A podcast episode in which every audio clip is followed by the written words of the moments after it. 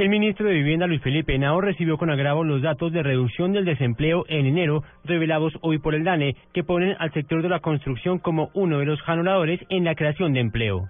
Tenemos un nuevo récord en el sector de la construcción, en generación de empleo, más de 1.491.000 empleos se ha generado. Esto demuestra que somos el mejor amigo para la economía, que este año con los nuevos programas que se están lanzando vamos a seguir creciendo empleo y vamos a lograr que más familias colombianas puedan devengar un salario gracias a todos los esfuerzos económicos que estamos desarrollando.